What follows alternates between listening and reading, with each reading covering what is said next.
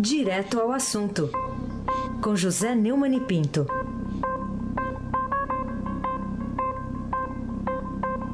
Oi, Neumani, bom dia. Bom dia, Raíssa Abac, o craque.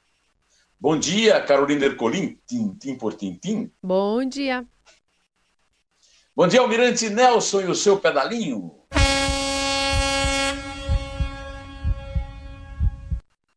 Bom dia, Bárbara Guerra. Bom dia, Moacir Biasi.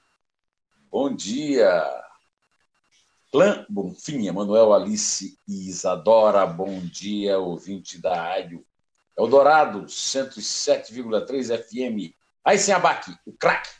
Bom, Neumann, ainda dando que falar aquele voo de São Paulo para Brasília, a gente falou disso ontem, em que o advogado Cristiano Caiado viu o ministro Ricardo Lewandowski passar e falou que o STF era uma vergonha, aí deu aquele embrólio todo, né? Chamou a Polícia Federal, o ministro, o advogado foi levado lá para depor. E agora o presidente do Supremo pede uma investigação sobre as ofensas. O Lewandowski diz que defendeu a honra do Supremo e tem entidades de juízes se solidarizando com o ministro, Neumann? Heisen, o Dias Toffoli, presidente do Supremo, e aí eu não posso envolver o Supremo inteiro, porque foi uma decisão pessoal dele, perdeu completamente o senso do ridículo. Quer dizer, é, a, a, vergonha, a honra, tá, eles já tinham perdido há muito tempo. Agora perdeu o senso do ridículo. O que é que há para investigar uma história que todo mundo viu? Foi filmada por um, celular, colocado nas redes sociais. O advogado simplesmente disse que tinha vergonha do Supremo e que se sentia envergonhado como cidadão brasileiro pelo desempenho do Supremo. Se for fazer uma pesquisa na população brasileira, isso aí vai dar pelo menos 90, sei lá, 95% concordando com o advogado. Infelizmente, os passageiros do avião não esboçaram nenhuma reação. Nem quando o ministro Lewandowski, que até agora não estou vendo isso ser discutido, e até agora o Dias Toffoli não explicou isso, o, o, viajava com um assessor técnico. Deve ser segurança, né?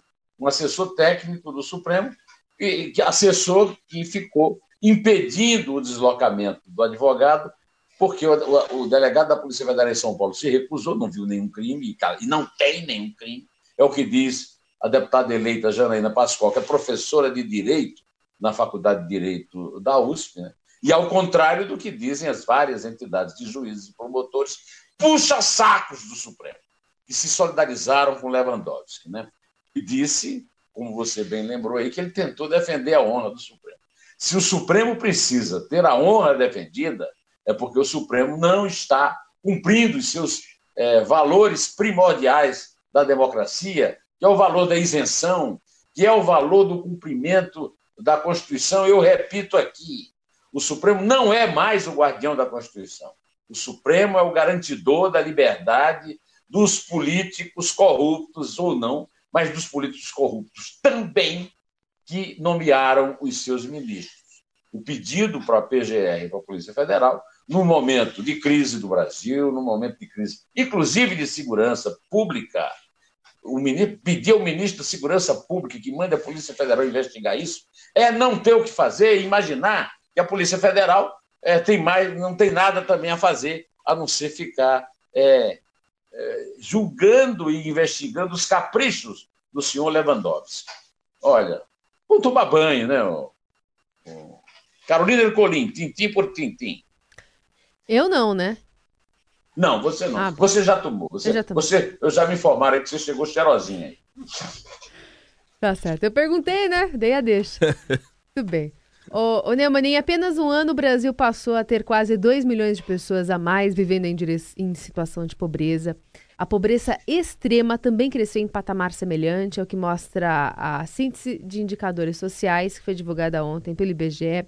E de acordo com essa pesquisa, em 2016 havia no país quase 53 milhões de pessoas em situação de pobreza. E esse contingente aumentou, agora está quase em 55 milhões em 2017. E aí tem uma explicação, segundo o, os gerentes das pesquisas, é, falando muito sobre mercado de trabalho, que também acaba sendo o, o grande desafio também desse, dessa nova gestão do governo Bolsonaro, que é melhorar né, a qualidade do mercado de trabalho no Brasil. Carolina, essa notícia é a notícia mais dolorosa que eu vi nos últimos. No meio da crise, essa aí é a notícia da consequência, da consequência da crise. É, eu sempre digo que não tem nada pior no mundo de eu dizer assim: olha, eu não disse. Afinal, eu tenho falado aqui muito sobre essa questão da Bolsa Família. Eu sei que a Bolsa Família é aquela urgência que o pobre necessita e que por isso faz tanto sucesso e que por isso os grotões do Brasil votam no PT como votaram na última eleição, dando 43 milhões de votos ao Lula, representado pelo boneco de ventríloco Fernando Haddad. Acontece que isso não tem nenhum. É, é aquela velha história do chinês. É, você dá o peixe para comer, mas não ensina a pescar. Então, é, e, e, além disso, é, é, vicia, né? É como diz o Luiz Gonzaga e o Zé Dan, dizem Luiz Gonzaga e Zé Dan, no, no famoso Baião Voz da Seca. Né? A, a esmola é, é uma desonra para o sertanejo. Né? Olha, a pesquisa é chocante, é dolorosa e mostra a consequência da política assistencial é, que não obedece à menor lógica econômica e tem muito brasileiro voltando à situação original de pobreza. É uma vergonha para todos os governos que passaram, é uma vergonha para todo mundo, não é só, não é uma coisa do governo atual. Até porque o gerente da pesquisa, o André Simões, como você disse, O aumento da pobreza se deu pela deterioração do mercado de trabalho. Nós temos 12 milhões de desempregados. Isso é doloroso, é uma coisa vergonhosa para o Brasil, como diria o advogado lá, o Cristiano Nacioli, né? Até porque, nessa mesma pesquisa do IBGE, ficou claro o quanto é desigual a distribuição de renda no Brasil. Na média nacional, os mais ricos chegam a receber 17,6 vezes mais do que os mais na divisão por capitais, essa diferença chega a 34,3 vezes, marca registrada em Salvador. Que, segundo o IBGE, o rendimento médio mensal, é, incluindo a lei de renda proveniente do trabalho, rendimento de aposentadoria, pensão, aluguel, programas sociais, etc., per capita domiciliar em 2017, foi de R$ 6.629 para a parcela que representa os 10% dos brasileiros mais ricos. Já entre a parcela dos 40% mais pobres, o rendimento médio foi de apenas 376 reais. Isso é doloroso, é, é realmente algo para nos deixar envergonhados e de luto com o Brasil, Heisenberg, o craque. Sem dúvida. O Neumann, enquanto isso, tem aquela lei de responsabilidade fiscal e a, ou tinha, não sei mais se tem, porque a Câmara liberou gastos pelas prefeituras e que driblam, né, que desrespeitam a lei de responsabilidade fiscal. Fim da picada. A lei da responsabilidade fiscal é uma conquista do Brasil, é aquela revolução social de que eu tanto falo das duas gestões de Fernando Henrique, que Fernando Henrique jogou fora e se tornou um páreo político por causa da forma como se garantiu a reeleição, a própria reeleição e depois a do Lula e depois a da Dilma. Olha, é um absurdo, faz parte daquela programação da Câmara de inviabilizar o Brasil Novo. É, é uma cinte contra o eleitor, não é contra o Bolsonaro que vai governar, é contra quem o elegeu que vai sofrer as consequências disso. É um absurdo e, e, e não tem o que fazer, porque até 1 de março a Câmara estará é, sendo composta também de derrotados que estão aprovando essas, essas medidas, essas verdadeiras bombas contra o nosso bolso. É um absurdo isso aí, você lembrou muito bem. Carolina Ercolim, tintim por tintim. Bom, queria ainda perguntar para ti sobre a Grace Mendonça, advogada-geral da União. Será sócia de Arnold Ward, que é o advogado da Codesp na arbitragem da dívida da Libra, chefiada por um ex-sócio do mesmo escritório. Não é estranho, Neumani? Eu acho estranho. Eu, inclusive, já fui procurado pelo Arnold Wald Filho para que me dá explicações sobre isso, mas não tem explicação para dar. O, o, a Advocacia Geral da União estava é, até agora, está agora, nesse momento, a Grace Mendonça ainda é advogada geral, centralizando a, a, as informações a respeito é, da tal da arbitragem da Libra. E vai ser sócia do escritório do pai dele, do Arnold Baldo, é, segundo informou o Anselmo Góes. É, o escritório do Arnold Valdo é, é a famosa. É, o Arnoldo, do jantar, da, uma excelente matéria da Cruzoé, que eu vi citando aqui, né? Halloween Supremo, publicado em novembro último. Né? Eu já falei sobre essa promiscuidade. Né? Essa matéria relata converscotes de 2018 e 2017 de ministros do Supremo e do STJ em Nova York, regados a charutos e o jantar do Arnoldo, parte imperdível da programação, um benefício colateral dos ministros, uma espécie de farra dos guardanapos do Sérgio Cabral em Paris, no, no, na mansão da cortesã Teresa Lachman, na Avenida Champs-Élysées. Em Nova York, o jantar do Arnoldo aconteceu numa mansão construída em 1920, nos moldes dos palácios europeus. Tudo junto, misturado, com ausência e compostura total. Né? Hoje, o, o, escritório do Arnoldo, e por isso que ele me procurou, representa algumas causas envolvendo a, a, a Advocacia Geral da União, da qual a Grace estava à frente. Cito dois exemplos que acompanhei, o que envolve dinheiro público. A arbitragem da Libra, em que se discute uma dívida da Libra com a Companhia de Docas do Estado de São Paulo, dinheiro público, de mais de 2 bilhões e meio. E o plano de recuperação da OI, aprovado pelos acionistas no fim de 2017, com voto contrário da Advocacia Geral da União. Para lembrar, a Oi tinha uma dívida de mais de 64 bilhões, dos quais aproximadamente 15 bilhões em créditos públicos. Nesse caso, o escritório do Arnoldo Valdo era o administrador judicial da Oi, ou seja, defendia a Oi. Por isso, é preciso ter um pouco mais de cuidado. Mal comparando, essa notícia me remeteu à sociedade do ex-procurador Marcelo Müller, com o escritório Trench Rosa Watanabe, um caso mal explicado e que não acaba bem, lá das, do Joesley Batista e do, da JBS. Olha, estamos de olho, hein? Não, não saímos, da, não, não, não saímos da, da, vista dessas coisas, não, hein? A, a, a arbitragem da Libra é um absurdo, foi conseguida pelo Eduardo Cunha e está fazendo uma arbitragem, isso é uma dívida, uma dívida que tem que ser cobrada judicialmente, cobrada. A, a, a Libra não paga a, os valores da concessão apesar de ter esses valores, ter esse prazo da concessão aumentado quase ao infinito pelo Temer. Pelo amor de Deus. Aí se abaque, o craque. Aproveitando aí, você falou do Joesley, né, daquela delação toda que aconteceu. Um dos nomes aí envolvidos é o do futuro ministro da Casa Civil, o Onix Lorenzoni. Agora tem até uma investigação aberta contra ele por recebimento de Caixa 2. E ontem a gente ouviu aí o presidente eleito, Bolsonaro, o vice eleito, o general Mourão, falando a respeito do assunto. Diz que, disseram que ele pode ser afastado caso haja uma denúncia robusta. Para você, robusta é a partir de que peso, Neumann? O que, que você acha? Bom, eu, por exemplo, estou com 100, estou mais do que robusto, preciso de uma dieta. Eu quero saber qual foi a dieta dessa denúncia do Onix, que o, o Bolsonaro não a considera robusta. O Onix reconheceu publicamente, chorou pedindo perdão, foi aplaudido por isso equivocadamente pelo juiz Sérgio Moro, que vai ser ministro da Justiça, que já deixou de, de ser juiz. É, é, é, o, é, o, tal de dois pesos e duas medidas. Ele admitiu caixa 2 de 100 mil reais. Depois apareceu mais 100 mil. Aí um robusto é se aparecer mais 100 mil, se aparecer um milhão. O que é que é robusto?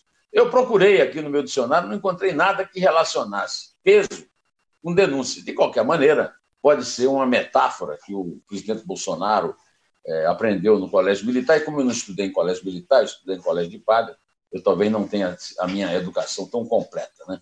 Carolina Ercolim, tintim por tintim. Vamos falar sobre a entrevista do ministro de Minas e Energia, Moreira Franco. Ele falou com a TV Estadão ontem, falou conosco também aqui da Rádio Adorado, está no podcast a nossa conversa hoje do Estadão Notícias.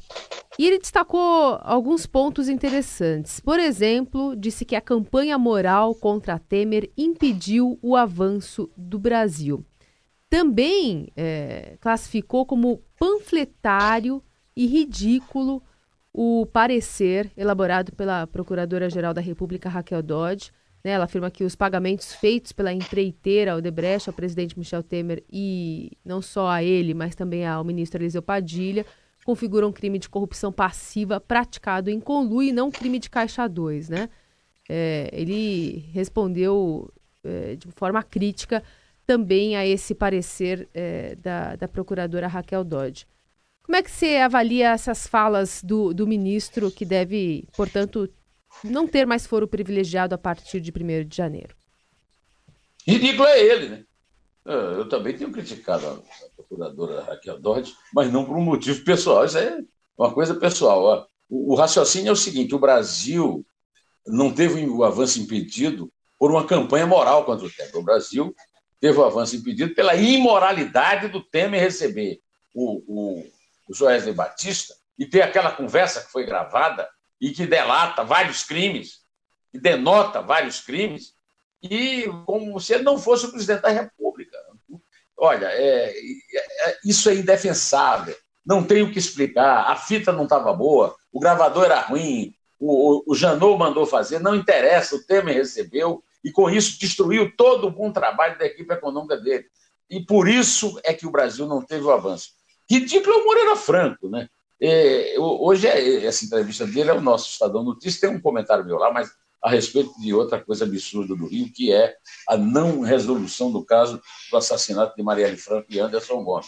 Quanto ao Moreira Franco, é apenas uma questão de um mês quando ele vai perder a, a, o foro privilegiado, e aí ele vai ter que se explicar é, com a polícia e com a justiça, o que já é uma coisa lamentável. O que eu digo aqui do Onix Lorenzoni, eu digo a mesma coisa do Moreira.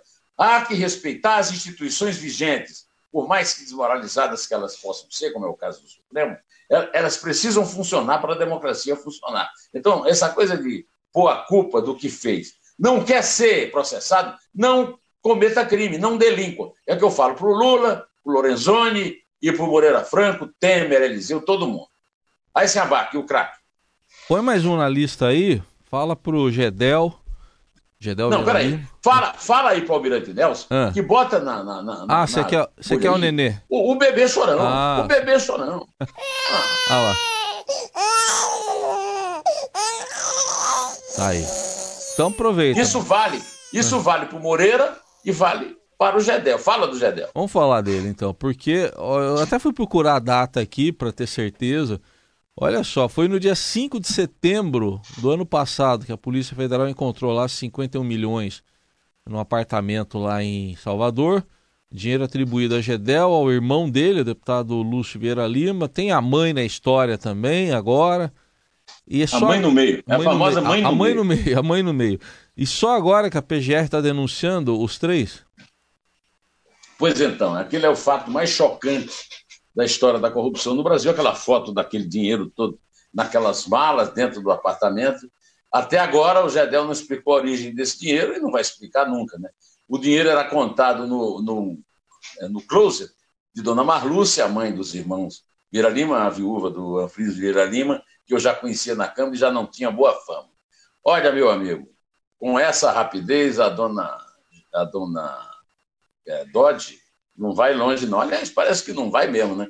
Carolina Ercolim, tintim por tintim. É, Neumann, ainda queria que você comentasse sobre um estudo do Ministério da Fazenda é, que mostra que a Previdência paga até 12 vezes mais para os mais ricos do que para os mais pobres. Que, claro, vai ser um desafio aí para o próximo governo, né? Porque, enfim, isso vai ter que ser aproximado, né? Não, não vai dar para manter esse tipo de privilégio depois de uma reforma que, se for fatiada ou não, se vai ser nos primeiros meses que vai ser executado ou não, vai ter que é, consertar uh, privilégios como esse, né? É, um estudo sobre os principais desafios do país, foi divulgado ontem pelo Ministério da Fazenda, mostra que o sistema previdenciário no Brasil paga 12 vezes mais. 12 vezes, uma dúzia mais para os mais ricos do que para os mais pobres. Quer dizer, dentro da Previdência, um absurdo, um estúpido privilégio. O levantamento considera os benefícios do INSS e dos servidores públicos. Nós temos vindo falar disso, os editoriais do Estadão, eu já escrevi vários artigos, e vivo insistindo aqui. O problema da Previdência são os privilégios, é a desigualdade, que é maior do que a desigualdade de renda.